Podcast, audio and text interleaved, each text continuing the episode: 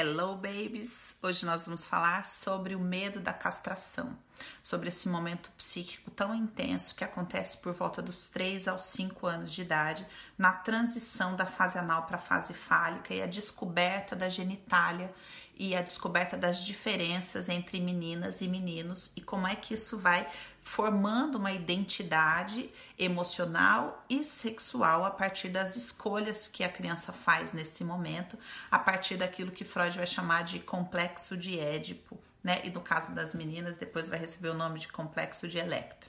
Vou tentar explicar da maneira bem simples. Eu fiz um esqueminha aqui para conseguir caber todas essas informações nesse vídeo aqui. Aqui vocês vão ver respondidas a maior parte das questões de vocês aí com relação a desejos homossexuais, a escolhas de objeto, né, para, para direcionar o desejo. Então vamos lá. É, eu vou falar primeiro dos meninos e depois das, depois das meninas.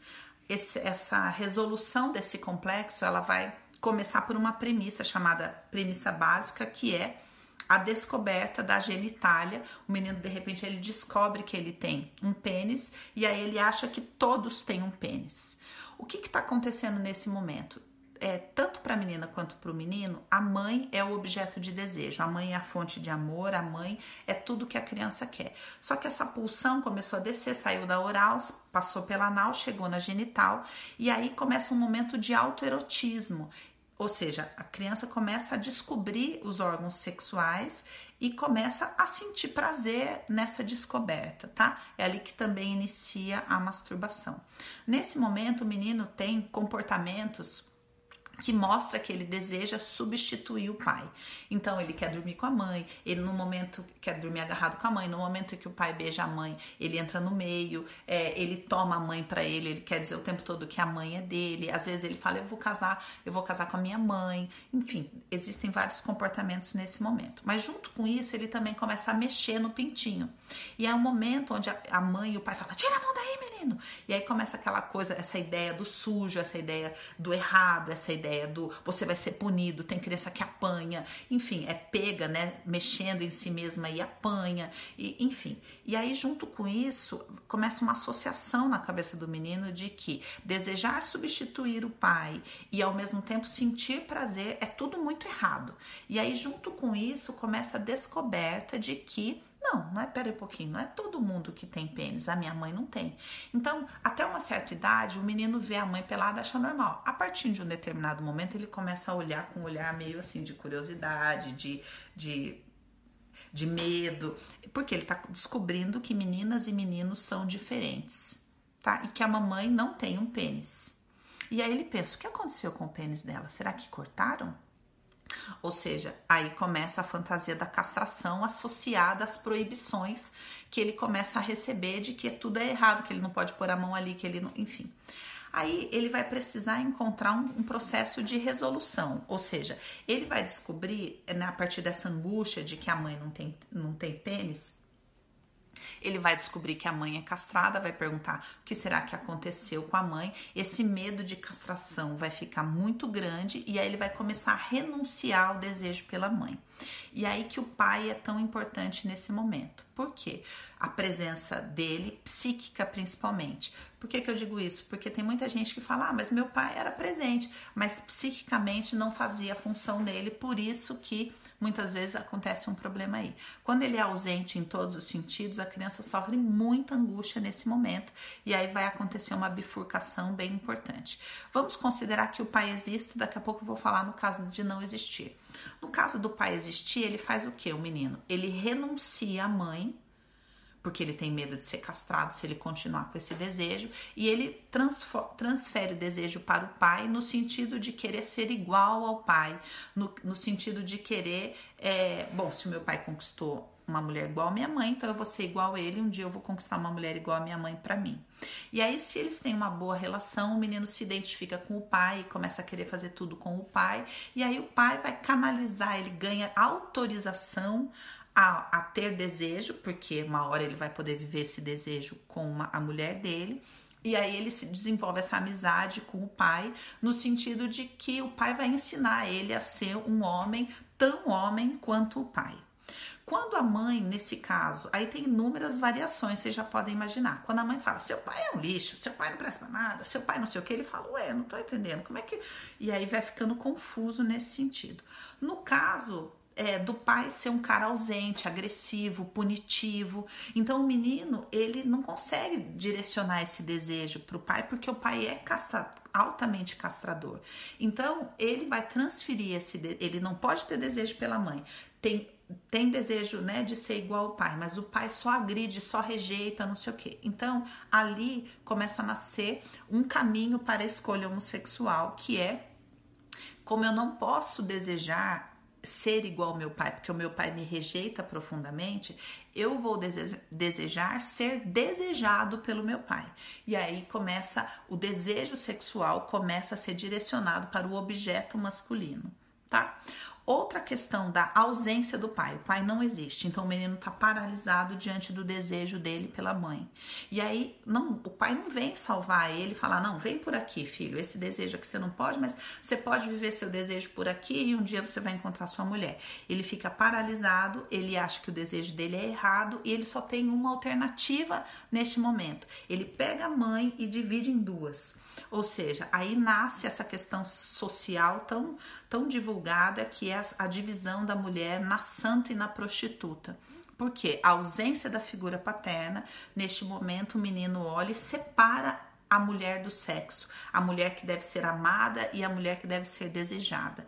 E aí nascem todas as fantasias de duas mulheres na cama, todas esse sofrimento do homem que não consegue amar, é, ter sexo com a mulher que ele ama, ou o desejo de xingar a mulher que gosta de sexo, ou, ou falar para a mulher que gosta de sexo, você deve estar tá me, me traindo, você deve estar tá isso, você deve estar tá aquilo, por causa de todo esse momento em que faltou o pai e houve essa separação aí, tá? Agora vamos falar das meninas. Não dá para falar todas as inúmeras possibilidades que acontecem aí, mas aí já dá para você mais ou menos ter uma ideia. A menina vai partir dessa mesma premissa inicial, todos têm um pênis. A menina tem para si que o clitóris é um pênis, só tá faltando ele crescer um pouquinho. Aí ele, a menina começa a descobrir também que esse clitóris é muito pequeno para ser um pênis e ele começa a imaginar que ela foi castrada em algum momento e começa a desejar que isso não tivesse acontecido. Esse é o momento em que a gente percebe aquele comportamento das meninas e fica perguntando por que, que ele pode fazer isso e por que, que eu não posso? Por que, que o menino é a exigir direitos iguais das meninas e dos meninos? Porque na verdade ela tá querendo descobrir se ela foi ou não castrada. Aí ela descobre que a mãe não tem pênis também e começa a achar que a culpa de não ter é dela. Então começa aquele momento onde as meninas começam a falar: Ô oh, mãe, por que, que você aceita que meu pai faz isso? Ô oh, mãe, por que, que não sei o quê? Ô oh, mãe, por que que. Porque ela quer trabalhar dentro dela que a mãe tem pênis igual ao pai. Entenda que no, na psique da criança, o pênis é o poder, é o falo, tá? Tem um vídeo aí no canal falando sobre falo em algum lugar. Aí, muito bem, quando a menina descobre isso, ela fica com raiva da mãe e começa a caminhar para a resolução deste momento, desse complexo dentro dela. A primeira resolução é: eu aceito que eu não tenho, que eu sou castrada igual a minha mãe e me afasto da sexualidade. Em que caso acontece isso? Naquela mulher que não tem prazer nenhuma, que só, que só é vítima, a mãe é aquela vítima. Então a mulher olha e identifica: é, é porque ela não tem um pênis. Bom, se eu também não tenho, então o que, que me sobra, né?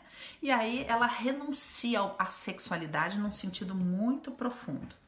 Tá? Aí entra todo esse monte de mulher que fala: Eu não sinto vontade, parece que eu morri tá nesse lugar. A segunda questão é que ela faz a manutenção do desejo de ter um pênis. Ou seja, ela nega, não, não é que eu não tenho.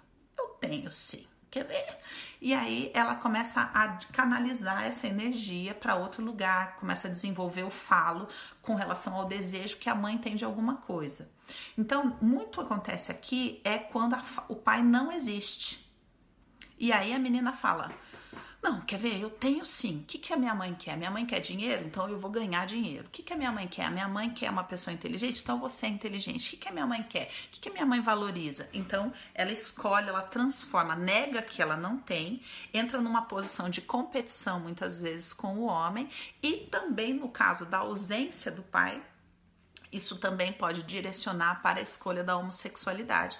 Então ela fala: não, eu tenho sim, e eu vou querer é, é, viver isso com uma mulher, mostrando que eu tenho sim um pênis. E aí entra muitas as, as, as mulheres que vivem escolhas homossexuais que mandam mensagem falando: tá, mas só que eu não tenho prazer nenhum.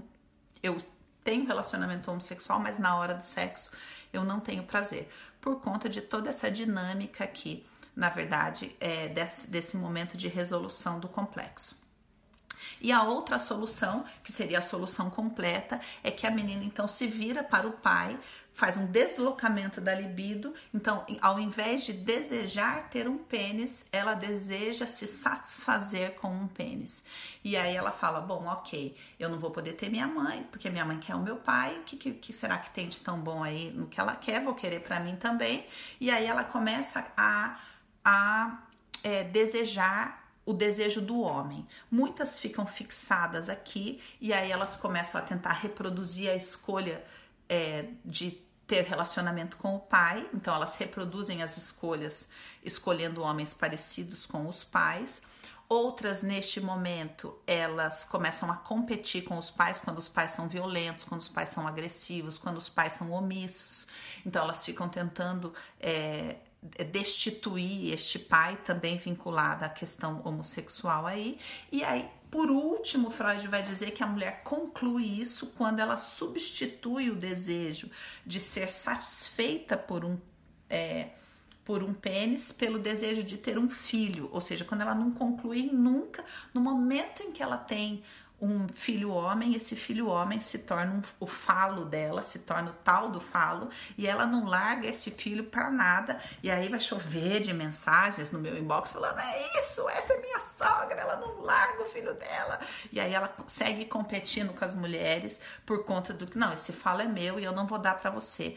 É, no caso de deixar o filho pertencer né, a outra mulher que não a ela. Espero que vocês tenham entendido. No Telegram eu vou gravar um vídeo amanhã analisando várias fantasias sexuais a partir dessas bifurcações. Tá bom, amores? Dúvidas? Inbox.